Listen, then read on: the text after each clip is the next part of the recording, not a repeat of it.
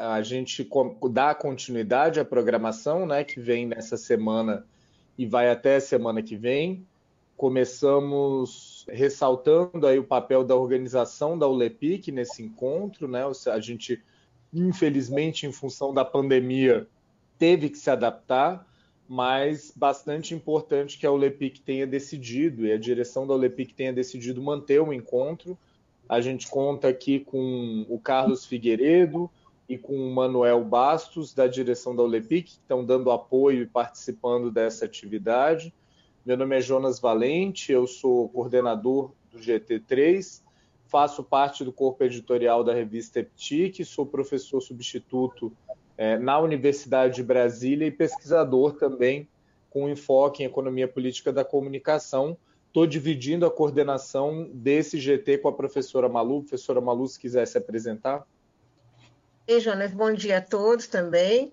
É, eu sou Marlúcia Mendes da Rocha, mais conhecida como Malu, sou professora da UESC, né, do curso de Comunicação, Rádio, TV e Internet. E dou aula também no mestrado e doutorado de Letras, que é um programa multidisciplinar. E a minha área de atuação especificamente é teledramaturgia, né, ficção seriada. É isso, gente. Fiz comunicação em semiótica. Meu doutorado é em comunicação em semiótica na PUC de São Paulo. Então, agradecer a presença de todo mundo que está por aqui. A gente esperou um pouquinho para que as pessoas chegassem. Vou fazer uma pequena introdução. A ideia dessa mesa, a gente está num GT de indústrias midiáticas, que eu acho que talvez seja o GT mais elástico né, da ULEPIC, porque a temática pode variar bastante. E a nossa opção nesse ano foi em dar relevo aí à presença e às mudanças trazidas pelas plataformas digitais, né? Ou seja, por mais que isso esteja muito nas nossas discussões, academicamente não é um conceito consolidado.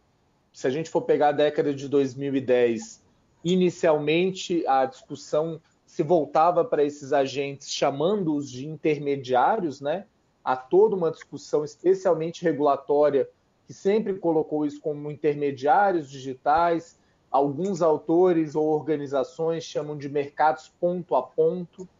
Muitas pessoas lidam com os aspectos específicos, então você tem, por um lado, redes sociais, ou que alguns autores chamam de sites de redes sociais, mecanismos de busca, as plataformas de compartilhamento de trabalho também recebem uma atenção muito grande, especialmente aí o Uber, né, o que dá vazão Há toda uma discussão aí que aponta uma uberização do trabalho, mas você tem um debate mediado por plataformas e autores utilizam termos diversos. A gente tem recentemente a revista Eptic lançou um dossiê sobre plataformas digitais, economia e poder, em que a gente tem, por exemplo, o professor Marcos Dantas, que utiliza o termo plataformas sociodigitais, outros autores usam somente plataforma, né? alguns autores expandem o conceito para economia de plataforma, para capitalismo de plataforma, né? um, um autor que também vem ganhando bastante visibilidade é o Nick Snisek. Então, a gente tem um campo aí que está bastante profícuo, mas que está longe de estar tá consolidado, e por isso que é importante a gente debater isso. E a nossa opção foi trazer um pouco dessa problemática das plataformas para compreender um fenômeno que vários autores vêm apontando, que é o que eles chamam de plataformização. Né? Ou seja, não olhar somente as plataformas como agentes, mas como agentes que expandem as suas lógicas e a própria lógica de plataforma se expande por diferentes setores. Né? O que, que é a plataforma? É, a gente que é da comunicação e que discutiu durante muito tempo jornalismo multiplataforma, por exemplo, né, na comunicação o termo plataforma foi muito mais vinculado à ideia de mídias. Então, uma comunicação multiplataforma é uma comunicação que está em diversas mídias, mas essa nova discussão sobre plataformas não trabalha com essa conceituação. As plataformas, na verdade, são agentes que colocam lados em contato, né? Esse aplicativo que a gente está usando para se comunicar é uma plataforma, o GoToMeeting, né? assim como um mecanismo de busca faz com que uma pessoa busque uma informação, encontre um site, ou um anunciante use o Facebook para chegar num, numa audiência e assim por diante.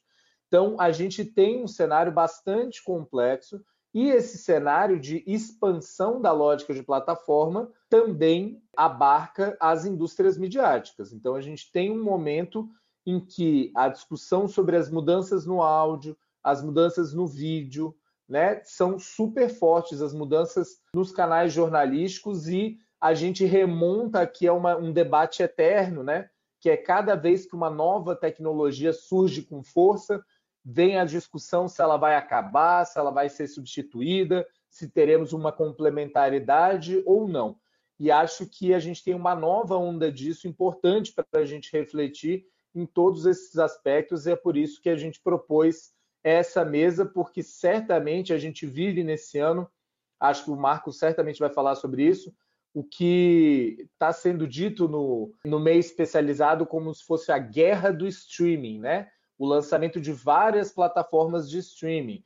No áudio, a gente já tem uma coisa mais consolidada. O streaming ganhou a guerra. A gente ainda tem uma força, especialmente no Brasil, gigantesca do rádio, né? A gente nunca pode considerar isso, mas a gente tem um crescimento paulatino aí das plataformas de áudio, sejam essas plataformas aquelas não originalmente de áudio, como é o caso do YouTube, né, que é na verdade a maior plataforma de áudio, mesmo sendo uma plataforma de vídeo, sejam aquelas específicas, como é o caso do Spotify, do Deezer e assim por diante. Na área do jornalismo, como a Patrícia acho que vai abordar, a gente também tem uma mudança grande. E neste momento em que a gente faz esse painel, a gente tem uma grande polêmica no Congresso Nacional em torno do projeto de lei 2630, exatamente sobre o papel das plataformas, se vão ou não vão remunerar o jornalismo a partir da, da forma como elas utilizam.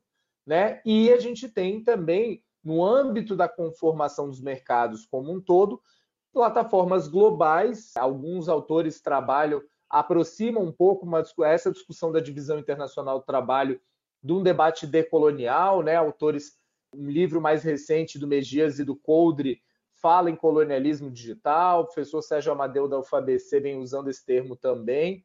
Acho que a própria Patrícia, que vem estudando geopolítica, pode trazer isso. E essa nova divisão internacional do trabalho, é, que vem colocando uma série de aspectos, como uma coleta massiva de dados, processamento inteligente e uma reconfiguração no mercado, que certamente a professora Helena vai trabalhar aí com seus estudos sobre vigilância, sobre mudança nas lógicas de publicidade, mudança nas lógicas de trabalho. Então, acho que a gente tem aqui um painel bastante diverso na sua composição e nas abordagens.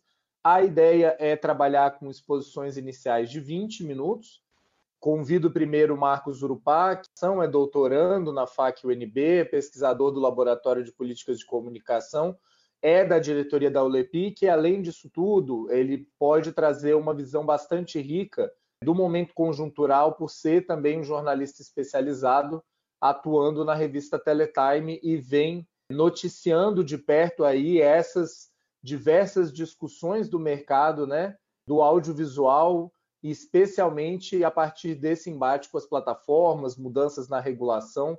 Então, Marcos, seja muito bem-vindo. Um bom dia. Obrigado, Jonas. Obrigado. Muito bom compartilhar essa mesa com a Patrícia e com a Helena. Professora Marlúcia, obrigado também pelo convite. Bem, eu vou ser breve aqui, dentro dos meus 20 minutos. Eu queria começar pontuando um pouco sobre da, da, do, do que está colocado hoje em disputa dentro do cenário que nós estamos vivendo, especialmente quando se fala de plataformas e atenção do usuário, né? Atualmente, muito desses movimentos que têm acontecido, que têm colocado o debate sobre a mudança na legislação audiovisual brasileira, tem muito a ver com o que alguns teóricos têm chamado de mercado de atenção, né? Ou economia da atenção. Aí, claramente, uma de que existem muitos dispositivos, na verdade, o celular e o tablet, digamos assim, os dispositivos móveis, né, se colocaram como quase universais. É, Para vocês terem uma ideia, o brasileiro, em 2018, passava em média três horas dedicando atenção para o celular ou tablet. Em 2019, esse número aumentou para 9 horas, o que nos colocou aí em segundo lugar, por exemplo, de cidadãos e de pessoas que consomem, que estão aí usufruindo dos serviços dedicados convergentes colocados nesses aparelhos. Isso posto, a mudança da audiência, né, que a atenção também pode ser qualificada como audiência, se deslocou. O que antes existia principalmente na televisão, é importante frisar que isso não é um fenômeno novo, né, você captar a atenção do, do, do cidadão, das, das, pessoas, não é um fenômeno novo, os meios de comunicação já fazem isso desde que surgiram e estão nessa disputa. A televisão veio e colocou isso de uma maneira mais enfatizada, principalmente no Brasil, onde ela é universalizada, alcançando mais de 90% dos lares. Mas agora há uma disputa dessa atenção do usuário com esses meios, digamos, mais tradicionais. Com a televisão com a TV por assinatura, isso não é diferente. Porém, enquanto você tinha ali dentro da televisão uma competição Claro que há um canal ou dois canais hegemônicos, talvez, né, onde é, prioritariamente é, captam mais atenção, o que consequentemente capta mais audiência. Você tinha ali talvez uns 5 a 10 canais disputados. Agora, com o dispositivo, com o celular ou com o tablet, por exemplo, você tem uma gama infinita de aplicações que podem, e isso varia a depender do modo como a pessoa trabalha, do que ela faz, da rotina dela, por exemplo. Mas o fato é que hoje há o deslocamento da, da, da chamada atenção das pessoas, que se tornou um elemento disputado dentro da atual conjuntura, como algo já posto é, e que tem exigido transformações, principalmente dos meios tradicionais. Você tem mais informações circulando, por exemplo, mais ambientes né, que, que colocam mais aplicativos, mais jogos, os games, por exemplo, também é, entraram nesse hall e não necessariamente você precisa mais de ter aquele super videogame. Eu particularmente sou desse tempo. Eu sou do tempo que para eu ter um, um game eu tinha que ter um super videogame conectado à minha televisão. Agora isso não é mais necessário. Seja um aplicativo que as pessoas utilizam e baixam, eu fico ali no celular jogando na parada esperando o ônibus, por exemplo, na parada de ônibus, até mesmo assistindo um filme por streaming, por exemplo. É, é isso que está em jogo agora e é essa tensão que está sendo disputada. Nesse sentido, que também é a audiência. Né? Nesse sentido, alguns setores econômicos tradicionais é, tiveram que se remodelar e apresentar saídas. Né? E aqui eu vou pontuar algumas delas. Né? Só para vocês terem um exemplo e uma ideia, é, isso também não significa que há uma disputa equilibrada dentro dessas, desse processo informacional, dentro desse mercado da atenção e da economia da atenção, né?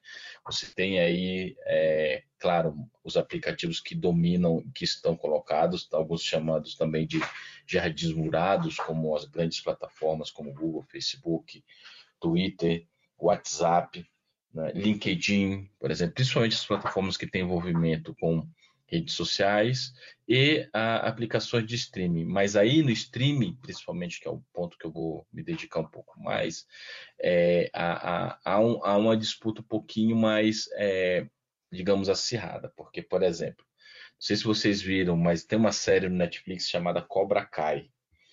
É uma série baseada no desdobramento do Karate Kid. Essa série está desde 2018 no YouTube, no YouTube Premium e ela não deslanchou enquanto algo de sucesso, de audiência, de atenção das pessoas, né? Bastou ela entrar no catálogo da Netflix, por exemplo, que ela garantiu, digamos, uma terceira temporada. Já existiam duas e tava, a terceira ainda estava ali meio duvidosa. O que, que significa isso? Que esse agente, no caso aí, essa plataforma de streaming, teve e tem uma relevância quando carrega determinados conteúdos, o que coloca ela como um player importante na disputa desse processo de colocado na economia da atenção ou no mercado da atenção.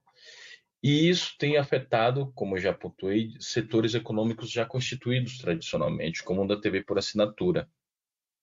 E um desses, o que antes né, você tinha como concorrente da TV por assinatura, aquela televisão aberta e as locadoras de vídeo, né, que eram não entrando aqui na, nos problemas de preço ou em cobertura, infraestrutura ou tecnologia utilizada antes, por exemplo, da lei é, 12485 de 2011, que é a lei do SEAC, mas você tinha ali basicamente as concorrentes, o próprio setor apontar isso, né? que as, nossos concorrentes eram a televisão aberta e a, as locadoras de vídeo. Agora nós temos as locadoras fecharam e a televisão aberta também está perdendo espaço e a gente também está perdendo espaço para os mesmos concorrentes, que são essas novas plataformas de streaming.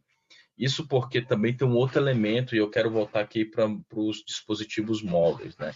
Uma pesquisa da Cantar Ibope, que saiu semana passada, apontou que 57% das pessoas acessam a internet pelo celular. E quando você pega a pesquisa TIC domicílios, esse, esse número aumenta para quase 90%. Mas, por outro lado, mais 40% desses usuários, segundo a Cantar Ibope, assiste streaming pelo celular também. Então, ou seja, há uma dedicação aí de, de do, da, do, do tempo e do foco e atenção das pessoas para esses dispositivos e para esse serviço nessa nesse é, device, nesse dispositivo móvel. Isso colocou, então, voltando para, as prestadoras operadoras de TV por assinatura, uma nova, um novo debate. O primeiro, do que, que precisa ser alterado na legislação, não é? E o segundo, como nós podemos sobreviver enquanto é, essas legislações não são alteradas. E aí você tem, por exemplo, um ponto colocado é, que são os acordos feitos, né? Essa semana, um, um diretor de uma grande operadora é, falou que, que já oferta dentro do seu serviço o canal de Netflix, por exemplo. Isso já tem mais de um ano, mais ou menos. É, ele carrega o Netflix como um canal, um canal como HBO, como Fox, como, enfim, Telecine, por exemplo, que esse modelo de negócio para ele, ele carregar, digamos, esse concorrente dele ofertar para o usuário é muito melhor do que, por exemplo, o usuário desconectar do serviço dele, ligar, ligar uma Smart TV, uma TV, digamos assim, que permita conexão com a internet, e assistir o serviço de streaming exclusivamente pela televisão. Que aí é que se dá a concorrência, por exemplo. Então, isso, a, a, a, essa operadora teve que carregar e fazer esse acordo com esse canal para permitir, para não perder é, espaço. Né? Eu não sei se está dando certo ainda, não há números que apontem para isso, mas o fato é que hoje é, esse redesenho foi necessário, por exemplo. É, e é, enquanto é, isso é feito, paralelamente acontece o debate sobre as mudanças regulatórias, né? E aí eu destaco três eixos dessas mudanças. O primeiro é a capacidade de concentração. Né? O, a nossa lei que permite, que rege o, o, serviço audiovisual brasileiro no seu, digamos, é uma, é uma legislação relativamente esparsa, mas existe uma lei matriz, né? Que é a, a lei do SEAC, a 12485 de 2011. Ela criou ali um rearranjo que permitiu determinado nível de competição entre todos os atores e, ao mesmo tempo, o fomento do audiovisual brasileiro. É, e aí você tem barreiras de concentração, por exemplo, quem produz não pode distribuir, é, a distribuição, quem, quem distribui também não, tá, não pode é, produzir, você tem obrigatoriedade de canais que tem que carregar, cotas de tela para conteúdo nacional e uma contribuição para o desenvolvimento do audiovisual brasileiro. Todos esses três pontos, por exemplo, é, estão sendo revistos hoje. Isso porque a leitura do setor é de que há uma competição desigual é, entre esses agentes econômicos. Um relativamente relativamente não, é, legalmente já isso já existe no mundo jurídico, né, bem regulado, que é o, o, serviço de TV por assinatura, você tem, digamos, uma autorização para exercê-lo, é, uma série de compromissos legais amarrados, por exemplo, dentro da legislação que eu citei, a 1245/2011, e outro que compete ofertando serviço similar, digamos, sem regramentos e obrigações colocadas. É, então, isso tem colocado que os, os economistas e os, e os é, operadores do serviço é, um cenário de assimetria regulatória. E nesse meio do caminho tem a radiodifusão também, que é, não deixa de ofertar conteúdos audiovisuais, obviamente, né, no caso da televisão, mas que caminha por uma modalidade, é, por um, um, um, um, trilhar diferente dessa dualidade. Né? É, algumas emissoras, e aí a gente entra num, numa disputa entre as próprias emissoras de televisão. Ah, elas não têm acordo sobre como essas mudanças têm que ser feitas. Né? Quem tem maior poder econômico, por exemplo, aponta que, é, é como a Globo, por exemplo, aponta que uh, o, o, as regras colocadas hoje é, é, são é, bastam e é necessário, por exemplo, liberar o serviço de streaming, como diz a legislação brasileira, que é o serviço de valor adicionado e não de telecomunicações. Outras emissoras apontam que é uma necessidade de se rever, por exemplo, é, cotas é, e é, carregamentos é, de franquia de dados para os seus canais, como aqui Record, Rede TV e Bandeirantes, que juntas elas não somam a, a audiência de um só canal, como a Globo, por exemplo. vocês terem uma ideia dos cinco primeiros canais é, de maior audiência na TV por assinatura brasileira, três ali são da Globo, por exemplo. Então, é, há um poder de mercado também dentro disso, e aí algumas emissoras de difusão estão aproveitando esse debate envolvendo esse mercado de atenção, essa disputa da atenção aí colocadas pela ampliação dos dispositivos móveis, pela alta capacidade de informações que estão circulando e pelo como as pessoas estão assistindo streaming por esses dispositivos, para rever também essas regras de competição dentro desse serviço. Então, eu creio que, basicamente, a, a conjuntura que tem colocado o, o, o, debate na revisão legal do audiovisual brasileiro, especialmente dos mercados de TV por assinatura de cotas, gira em torno disso. Você tem aí um outro fator também que eu acho que é importantíssimo colocar e que tem e que gerou todo esse cerne. Né? Eu comecei falando do mercado de atenção, da economia da atenção, dos dispositivos novos da plataforma de streams, mas por que eu comecei também por isso? Porque esses canais que antes eram empacotados, isso é um ponto importante também que eu não posso deixar de falar. É, eles eram empacotados por uma operadora que distribuía. É, alguns canais, principalmente os internacionais, e aqui nós temos o caso claro da, da Fox é, saiu e começou a ofertar, saiu não, continuou sendo embarcado, no, por exemplo, na NET TV, mas começou a ofertar diretamente para os consumidores é, um serviço de streaming com a sua programação em tempo linear. Isso era possível, isso é possível atualmente. Porém, para você ter acesso a um canal desse, nessa modalidade, você tinha que ter uma conta de uma TV por assinatura tradicional. Por exemplo, eu acessava o canal do Telecine ou da Fox colocando o meu login e senha da NET. E o que me obrigava a ter um, um serviço de TV por assinatura tradicional. Então, essa, essa atuação da Fox, que foi chamada na época da foi a Fox Plus, não exigia mais essa conta de TV por assinatura. E isso gerou então todo um debate sobre como é, o mercado é, é, de TV por assinatura é, entrou pô, no, no, no, início do que alguns têm chamado de colapso. Né? Porque se todos esses canais, por exemplo, resolverem fazer isso, e está tendo essa movimentação aí, Disney está chegando, por exemplo, algumas outras plataformas já estão começando a ofertar desculpa, diretamente seus conteúdos para os usuários, sem necessariamente exigir uma conta de TV por assinatura, coloca-se em xeque se, um, se isso é um serviço de acesso condicionado, ou seja, se é uma TV por assinatura ou não.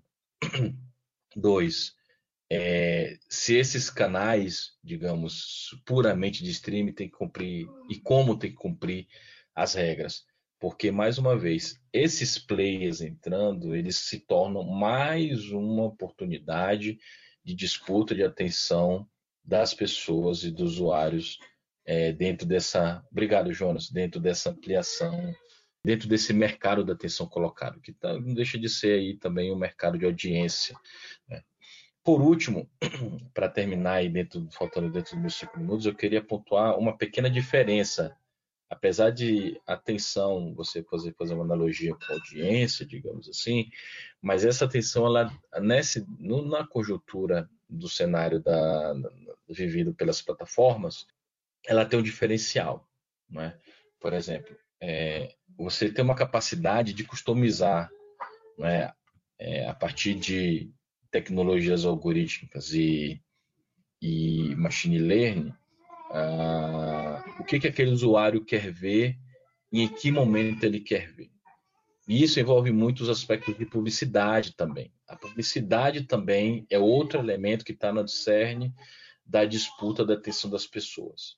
Eu li um, um material essa semana é, elaborado pela Anatel, pela Superintendência de Competição, muito bom, que eles apresentavam é, como se dava o processo de atenção e de publicidade é, no decorrer da, da, da, do, do, avanço tecnológico dos serviços é, regulados com radiodifusão, TV por assinatura, no caso telecomunicações, para chegar agora no streaming.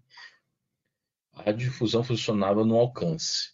Né? Você não tinha uma certeza é, de que você estaria atingindo o possível como consumidor capaz de adquirir e comprar aquele produto, mas você atingia o maior número de pessoas possíveis, a tal ponto que uma porcentagem dessas pessoas adquiririam seus produtos.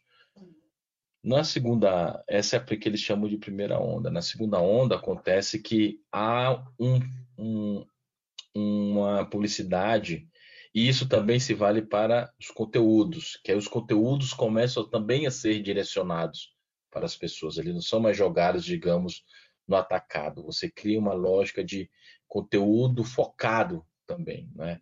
mas não como na terceira onda, aonde você cria uma, uma lógica de atenção, de chamar a atenção das pessoas para aquilo que ela tem interesse, e não necessariamente para aquilo que o meio de comunicação, digamos, a plataforma ou a televisão tinha, digamos, não é o interesse da televisão, mas o interesse de como o consumidor, é, é, de, do interesse do consumidor. E na terceira onda, uma união, né? há um, um, uma união entre o que, que, é o foco, o interesse do consumidor com o momento e a hora do, de onde ele está. Então, você cria essa combinação atual, que é o que nós temos hoje, de que é, uma, uma, uma publicidade. E isso também vale para os conteúdos, e aí volta ao que eu falei dos algoritmos e de machine learning, que tem, trabalha com nossos aspectos comportamentais na, na rede, criam é, e tentam captar com mais eficácia a nossa atenção, consequentemente a nossa audiência. Então, para encerrar, Jonas, eu fico por aqui, esses são meus aportes iniciais. Eu agradeço e muito obrigado agradeço bastante. É, é, interessante ver como esse cenário, por um lado, é por um lado tem esses movimentos estruturais de mercado que se apontou, mas por outro lado ele está fragmentado em várias disputas, né? Você tem as discussões de reforma da lei do SEAC, você tem agora essa nova agenda de disputa no PL 2630. Então é sempre importante, ainda mais nós que temos interesse na economia política da comunicação, compreender como agora nessa esfera legislativa, um embate pela conformação dos mercados vem se dando. Queria convidar aqui para falar. Então, é uma oportunidade, uma feliz coincidência que a gente possa fazer esse debate nesse momento.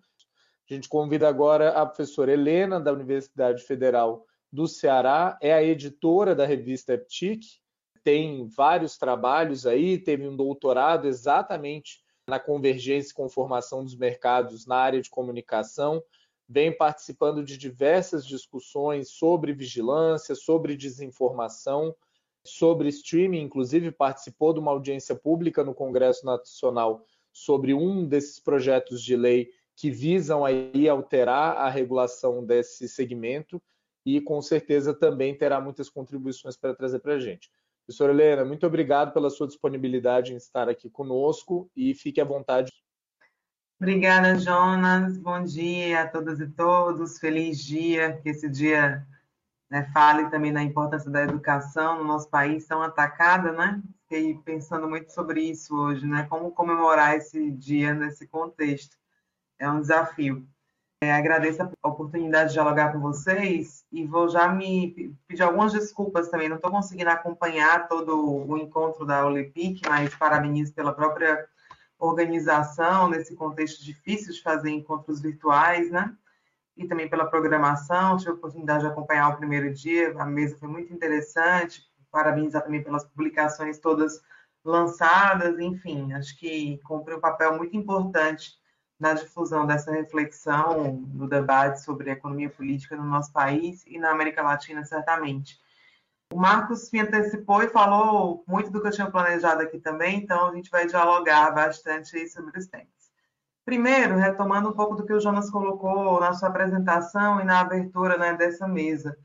É, me parece fundamental considerar que o conceito de plataformas que a gente está trabalhando, né, a meu ver, é, plataformas são aqueles agentes que colocam em, em, né, em contato diferentes lados e que se valem né, desses contatos para produzir novos produtos e serviços, para explorar diversas áreas do mercado e também que se valem da, da utilização de dados pessoais, né, a partir dessa coleta constante que acontece na, em todo o processo de de oferta desses produtos e serviços. Um pouco por aí na, na definição das plataformas para vincular esse processo né, de plataformização, também mencionado pelo Jonas, ao que a gente também tem visto em relação à datificação, né, essa lógica de produção constante de dados e de utilização dessas informações como ativos também no âmbito da própria concorrência intercapitalista. Importante mencionar que esse processo ele, ele, é, ele é antecedido, de fato, pelo da convergência midiática. É curioso, né? Há 10 anos, a própria literatura da comunicação citava essencialmente convergência.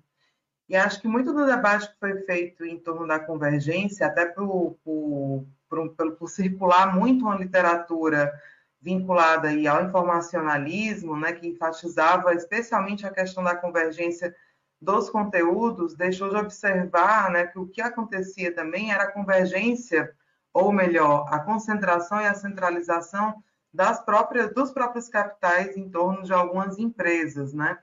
É, sempre comento né, os textos clássicos sobre convergência que ficaram bastante conhecidos no nosso país, eles faziam questão de enfatizar que a convergência era um processo que acontecia na cabeça dos consumidores é, e a partir essencialmente da possibilidade técnica de você ter um, um, conteúdo circulando por diferentes dispositivos, porque formatado em um código binário permitia essa transposição de um mesmo conteúdo para diferentes dispositivos. De fato, né, essa, essa dimensão técnica ela é fundamental e ela viabilizou esse processo de convergência mas ela não explica sozinha, né? E mesmo a dimensão técnica teria que ter sido mais problematizada e mais refletida como uma parte de uma mudança mais geral do próprio sistema capitalista e desse lugar que as tecnologias da informação e da comunicação passaram né, a ocupar no contexto da reestruturação produtiva dos anos 80 para cá. E isso não foi feito. Me parece que é, essa literatura da convergência deixou de enfatizar o processo é, real, não apenas o processo aparente dos, dos conteúdos circulando, né? mas de fato da gente ter uma concentração e uma centralização de capitais impressionante e que hoje se revela né, na conformação de plataformas digitais essencialmente estadunidenses e que conseguem operar né, em todo o mundo em diversos, em diversos segmentos do mercado. Né? Queria trazer aqui o Marx, no no capítulo 6 inédito, né, ele vai discutir a concentração de capital, e acho interessante essa passagem, porque fala muito desse processo, na minha opinião. Né? Ele vai dizer: todo capital individual é uma concentração mais ou menos dos meios de produção com um comando correspondente sobre um exército maior ou menor de trabalhadores. Cada acumulação se torna meio de nova acumulação. Ao ampliar-se a massa de riqueza que funciona como capital, a acumulação aumenta a concentração dessa riqueza nas mãos de capitalistas individuais e, em consequência, a base da produção em grande escala e dos métodos de produção especificamente capitalista. O crescimento do capital social realiza-se através do crescimento de muitos capitais individuais. Não se alterando as demais condições, os capitais individuais com eles a concentração dos meios de produção aumentam, enquanto o capital social acresce. E funcionam como os novos frações dos capitais originais deixam-se destacar capitais. A gente comenta né, como é que pequenas empresas postamente é, aquela lógica né, de empresas inovadoras, startups, tipo Netflix e etc., se colocam, né? Mas é muito importante considerar que, em geral, há aportes nessas companhias e possivelmente também há um outro processo que deve incidir sobre elas, como a gente vê ao longo da história, que é o processo de centralização, né? Então, também de compra, de aquisição, de fusões, tudo isso tem acontecido enormemente nesse mercado e não à toa, né? O Jonas fez um, a tese dele sobre isso, uma pesquisa também é, intitulada Monopólios Digitais, e esse conceito tem sido colocado para explicar essa configuração. Quando nós observamos né, o número de volume de compra, de aquisição de outras empresas que Google, Amazon, Facebook fazem né, constantemente, e eu vou deixar aqui depois uns links para vocês com um gráfico sobre isso, é, é, um volume impressionante que vai configurando né, toda essa lógica de monopólios digitais, que inclusive transcendem o próprio espaço da comunicação. E aí é interessante perceber como essa plataformização ela se expande e faz com que o nosso próprio campo né, se expanda para outras dimensões.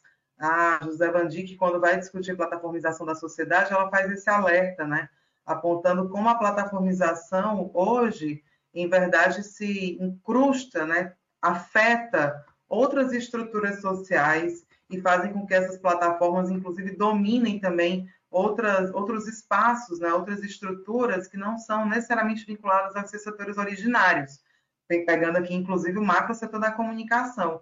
É, bom, quem está aqui, né, falamos dos dias professores, a gente poderia pensar aqui em como as plataformas incidem cada vez mais sobre a educação, como se torna, né, penetrante todas as lógicas do Google com seus mecanismos de captura de dados, de vigilância e etc no campo da educação. A gente pode falar também de como essas corporações fazem alianças, né, para oferecer outros serviços, ainda o Google, né, desenvolvendo de carros a vestimentas, enfim. Então, é, é, uma, é uma concentração e uma centralização que também permitem essa expansão para diversas outras esferas da, da sociedade, que, obviamente, né, acaba reforçando o poder político, financeiro, tudo dessas, dessas corporações, né? Então, estou destacando bastante isso, porque acho que é papel da economia política da comunicação perceber né, essa mudança estrutural, dessa conformação desses mercados, não só mercados de comunicação, mas agora, né, extraindo aí para outras áreas, e enfatizar, de fato, esses processos de reconfiguração dessas indústrias, considerando aí já desde a sua estrutura. E quando a gente vai observar a, a forma como essas, nessas operações acontecem, né, essa, essa, os ganhos dessa lógica de concentração, de centralização, de oferta de diversos produtos e serviços, é, eles ficam muito evidentes, né? Vou compartilhar aqui com vocês o caso da Amazon, que certamente é uma das empresas, né, corporações mais importantes dessa da economia contemporânea e, e que revela muito desse processo de plataformização, né? A Amazon opera, todo mundo que sabe, em diversos segmentos, e a gente vai ver que, por exemplo, na, na parte de loja ela lucra 50%, mas na parte de serviços de web, 12%, e aí, quando ela vai ainda para, né, estou falando de nuvem e outras coisas, né? A Amazon também tem lojas físicas que, do, que lucram, né, aportam lucro de apenas 5%, mas ainda é significativo. A Amazon avança também, inclusive para atuar, né, como, como uma financeira, e isso já, isso já significa alguns por cento é, da sua, dos seus lucros. A parte de assinatura, né, de subscrição, que a gente comentou aqui já falando do streaming, etc., ainda é pequena, inclusive no caso da Amazon, é 6,8%. Mas o que a gente vê é que esse tipo de conformação faz com que ela possa operar e construir, inclusive, várias barreiras aos seus competidores, né? Quem é que consegue oferecer, pelo valor do frete, uma assinatura gratuita? Eu, essa semana, fui comprar um livro na Amazon e estava lá, enfim, comprando, né? Infelizmente, livro na Amazon que tem gerado a morte de diversas editoras. E o frete dava 14 reais, eu não conseguia concluir a compra porque eles estavam o tempo todo oferecendo que, em vez de eu pagar o frete dos 14 reais, eu poderia fazer a assinatura do Amazon Prime, né? Então, esse tipo de mecanismo, ele vai, de fato, solapando a, a concorrência né, e gerando cada vez mais concentração. E, é, e, eu gostaria de acentuar que é uma concentração que, como o Marx colocou, inclusive, ela não é nova, né? pelo contrário, o fato de trazer o Marx e de mostrar isso é para enfatizar que é um processo do próprio sistema capitalista, que é visível em diversos outros segmentos também, caso da, do petróleo, dos próprios bancos e etc.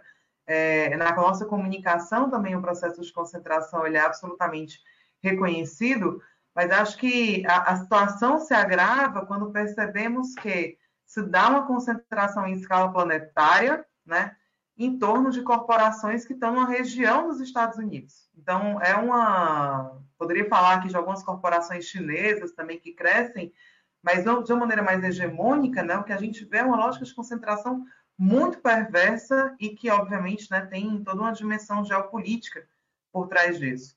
Bom, para sobreviver, as outras companhias têm, têm se adaptado, né? buscado adaptar os seus modelos e se aproximar essencialmente dessa lógica que gera né, uma possibilidade de lucros operacionais, né, de economia, é, porque tem sistemas que são utilizados para vários serviços, trabalhadores, inclusive, também que são utilizados para vários tipos de, de, trabalho no âmbito da empresa de uma forma geral.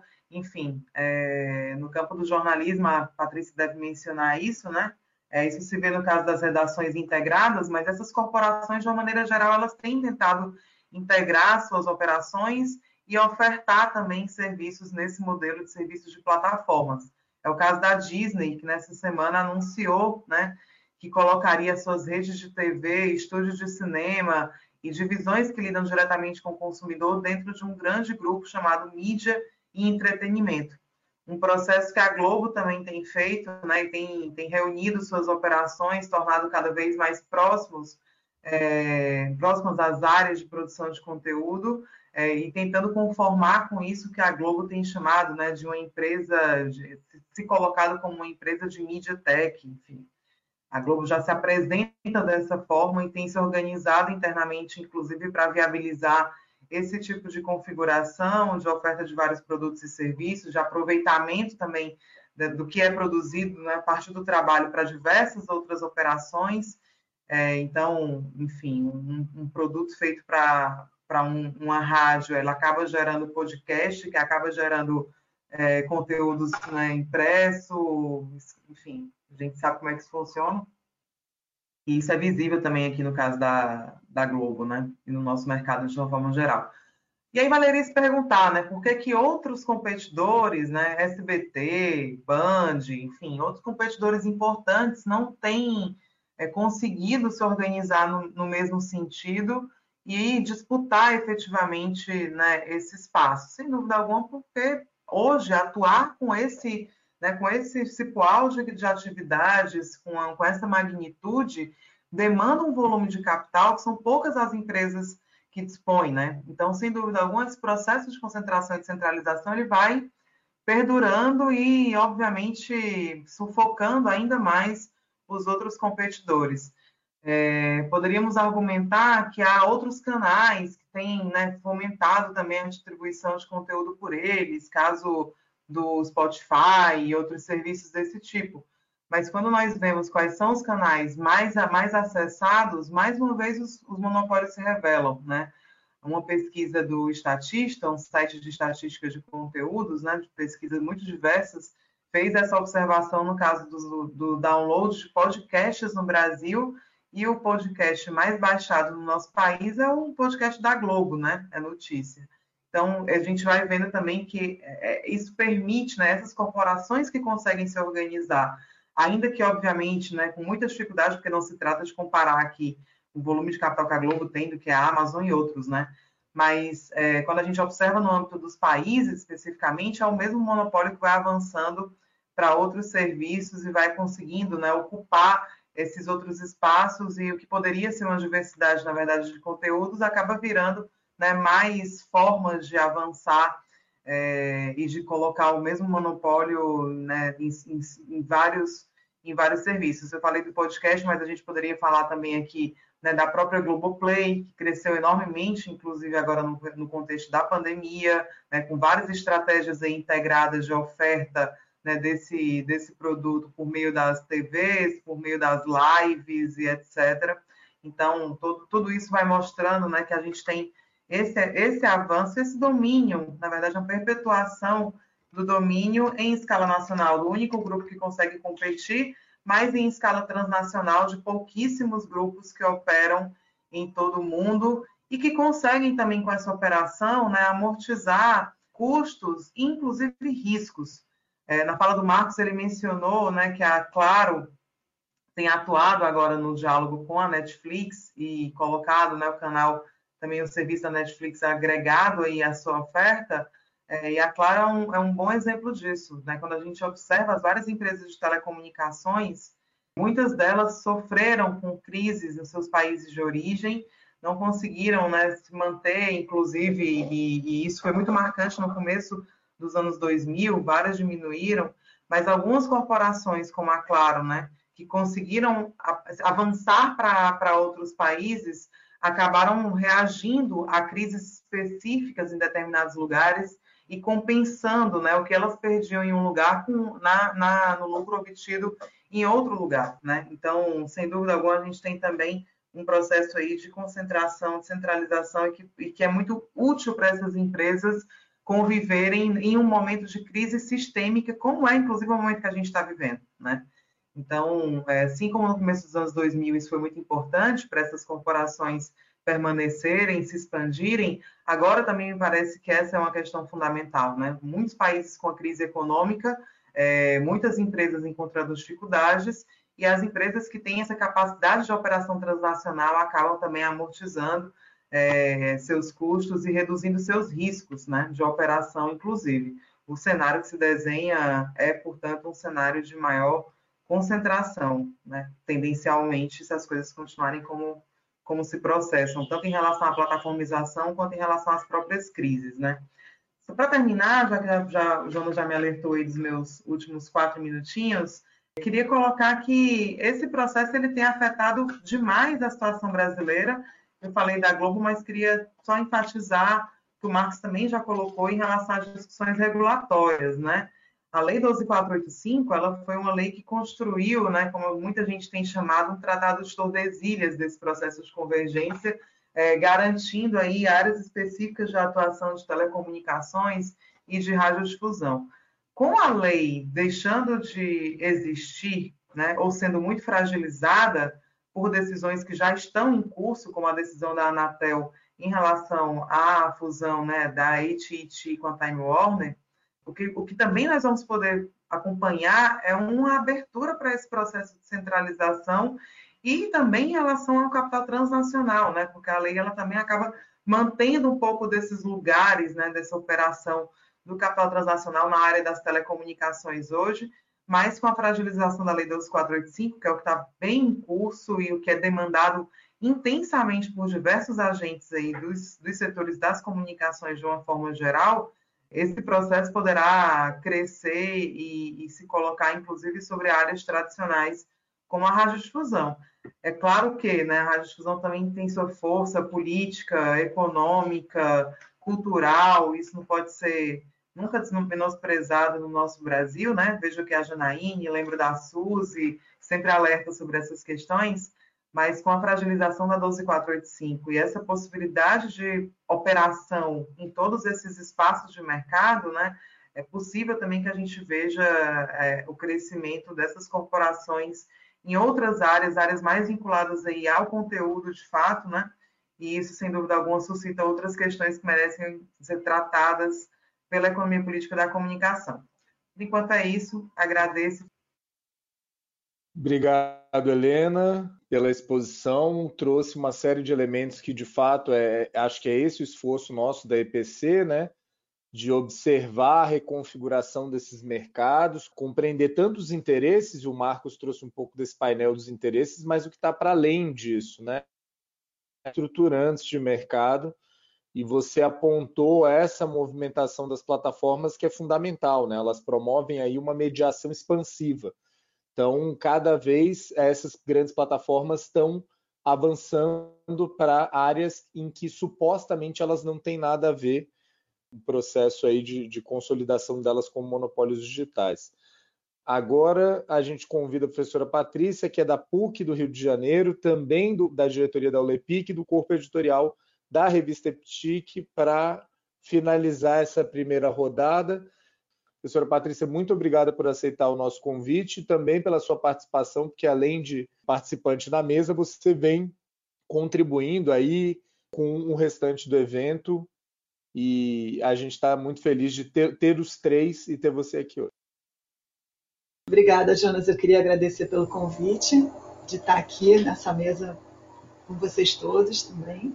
A minha fala é complementar a da Helena e do, do Marcos Urupá, e aí eu vou, eu espero que eu consiga. Nunca a gente vai conseguir falar tudo sobre esse assunto, né? Podia ficar um enquanto Felipe inteiro aqui falando.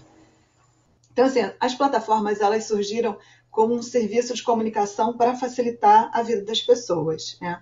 é uma coisa que realmente facilita em uma série de, de questões, todo mundo sabe, todo mundo vive isso, né? Nós estamos aqui agora numa plataforma. Então, assim, só que elas surgiram no capitalismo. Então, capitalismo é quando tudo é mercadoria, praticamente tudo, né? Nesse momento, assim, é difícil pensar em coisas que não são mercadoria. Mas, então, assim, é, chegou um momento em que as plataformas tiveram que arranjar um modo eficiente de se financiar. Isso não quer dizer assim também que as plataformas surgiram apenas para servir as pessoas. É claro que também por trás existia, né, já que surgiu mesmo no capitalismo, existia é, essa intenção de quem criou de ganhar dinheiro com isso, né, para se manter, etc. E talvez até a ideia mesmo de ficar rico. Uh, não sabemos. Então, o que, o que vem acontecendo, como a Helena bem falou, é que é, essas empresas elas vêm crescendo de uma forma, é, parece um câncer, né? Porque elas, elas vão, de certa forma, destruindo. Então, elas não apenas elas criam outras empresas, como elas compram empresas pequenas que estão aparecendo, prestando um serviço interessante, né, que o público está começando a ir para lá, e, e, elas também imitam uma coisa que surge por aí que é interessante, que elas não, eventualmente não, não queiram, não possam comprar. Então, elas vão concentrando cada vez mais esses serviços. E, e assim, é do capitalismo que a gente vive essa questão de que a empresa vai, vai, vai. É, é, é o yes, we can, de uma forma bem horrorosa, né? assim, do lado ruim. E, e aí assim, eu vou dar só um pequeno exemplo aqui com, com a Alphabet, né, que é a holding do Google. Google surgiu como Google, depois ele mesmo criou a holding Alphabet para ficar acima dele e é, tem embaixo da Alphabet tem Google e Other Bets, que é outras apostas. E eu vou citar só algumas das empresas, tá? Para vocês terem uma ideia.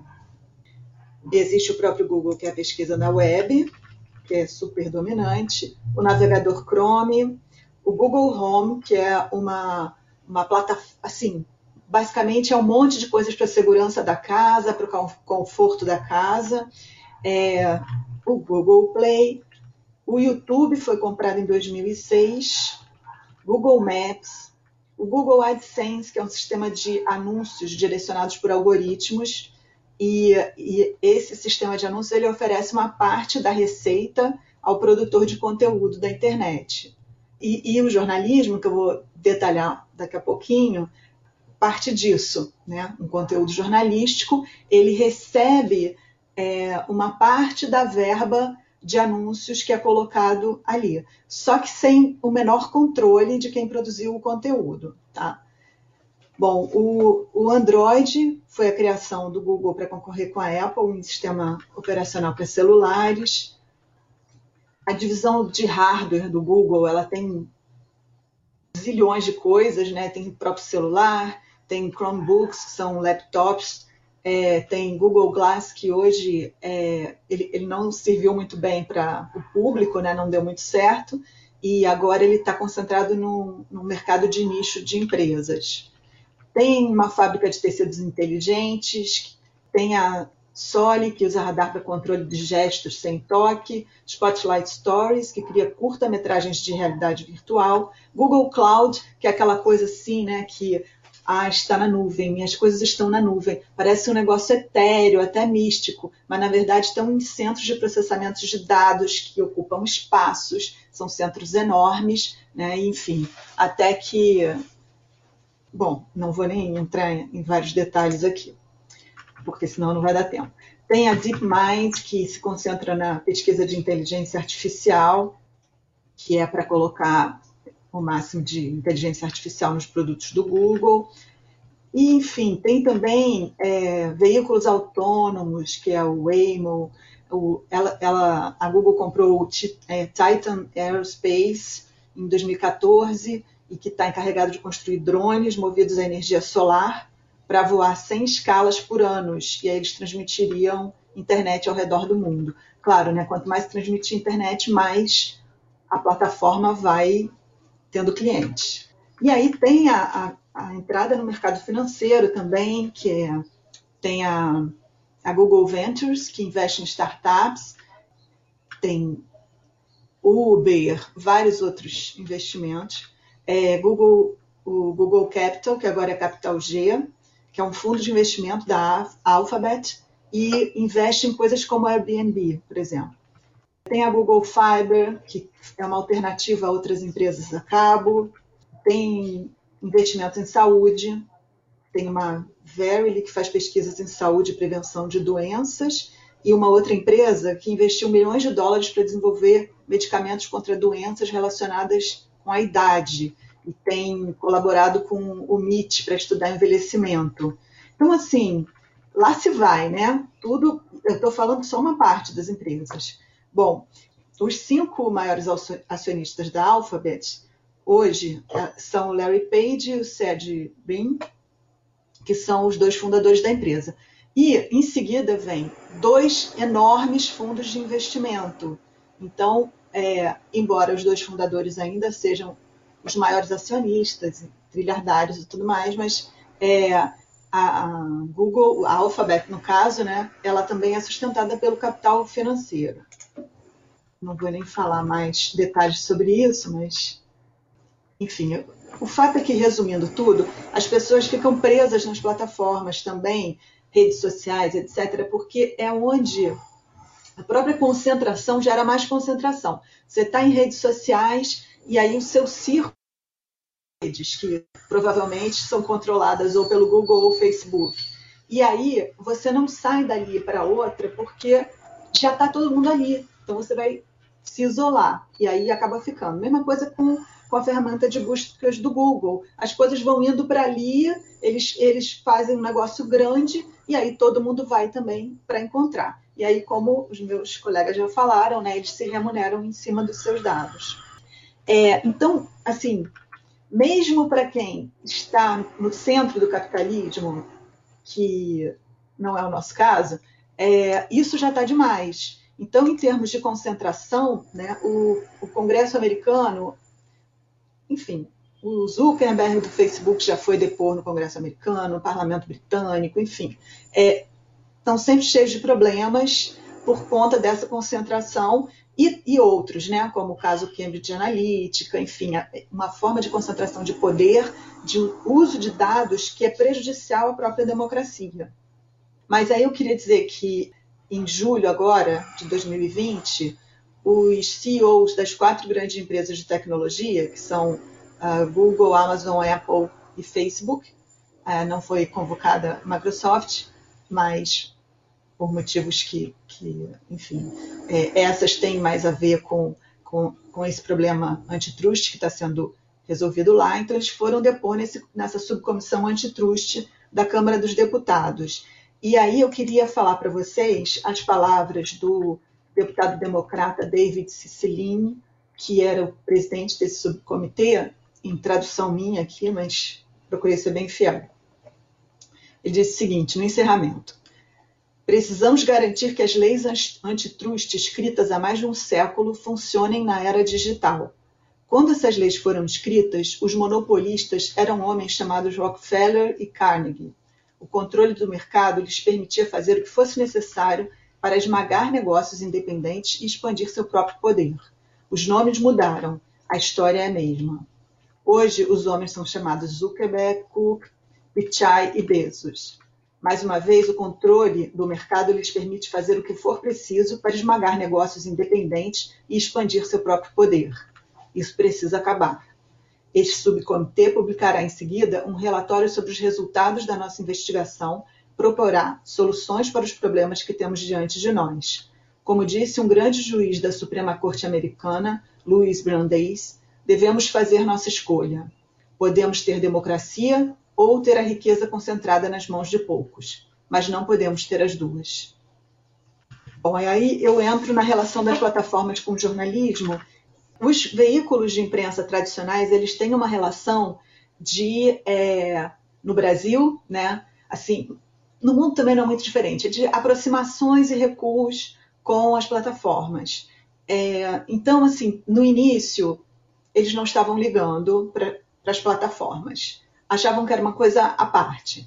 Depois, eles começaram a se aproximar. Ah, que legal, vamos fazer assim, vamos fazer assado, vamos colocar. Todo mundo tem que ter página no Facebook, abrir a página do veículo e tudo mais. Bom, é, aos poucos eles foram vendo que isso estava dando dinheiro para as plataformas e, e nenhum retorno, assim, sem retorno financeiro para os próprios veículos, né, que ficavam produzindo conteúdo e colocavam lá de graça gerando um movimento nas plataformas. Por exemplo, você bota as coisas no Facebook, aí as pessoas vão e entram naquela notícia e tal. Elas estão gerando um movimento para o veículo, de certa forma, mas elas estão gerando muito mais para a plataforma, que com os anúncios ali direcionados para aquele público e tal, elas vão conseguir muito, muito dinheiro. Né?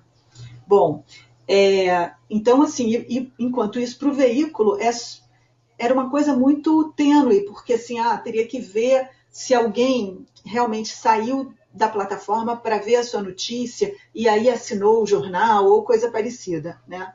Então, acabaram vendo que isso não era vantagem e aí em 2012, 153 veículos impressos, integrantes da Associação Nacional de Jornais, se retirou do Google News.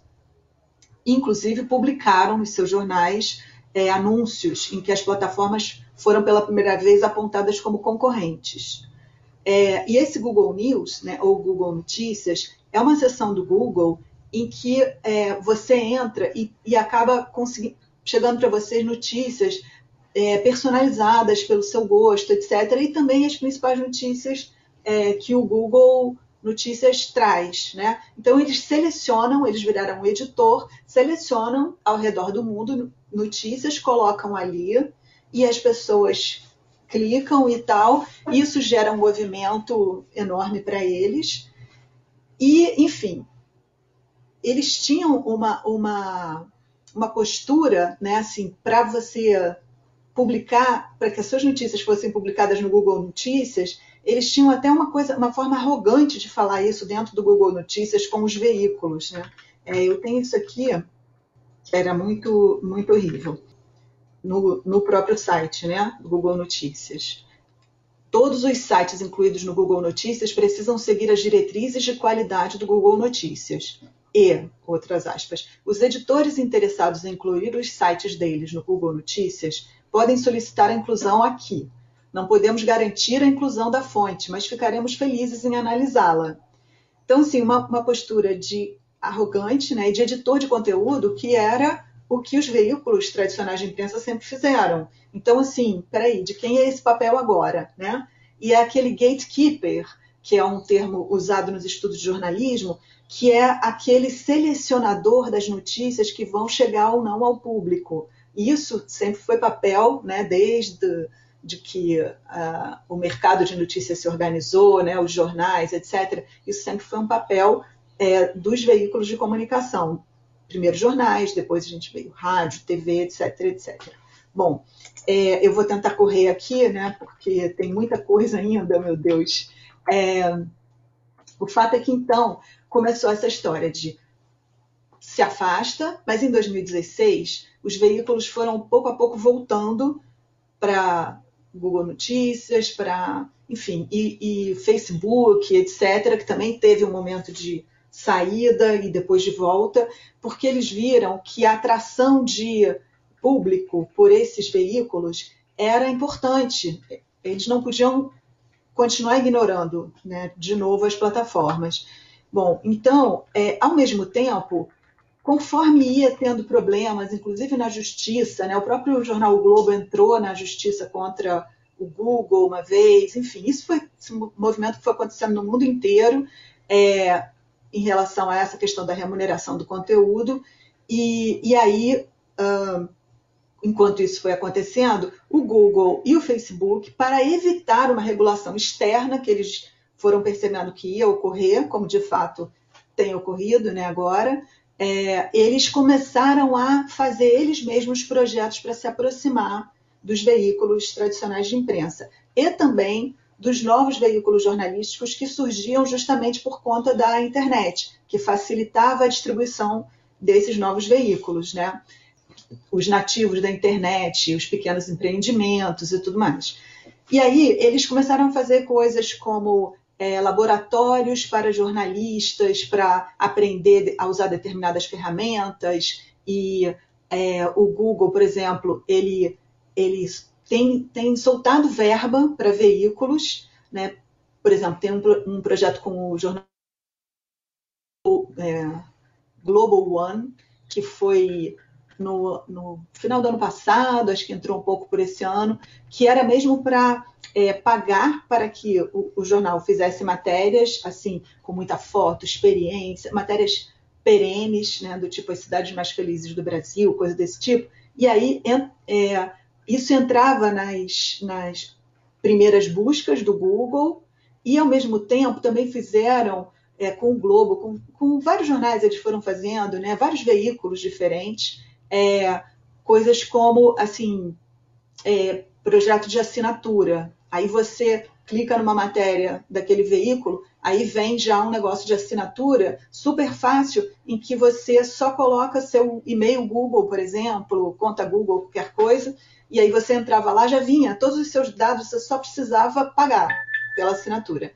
Então, enfim, foi, é, foi é esse tipo de coisa que vem acontecendo, né? Mas é, assim, solta verba para isso, verba para aquilo, faz um evento para jornalistas para debater, tarará, tarará.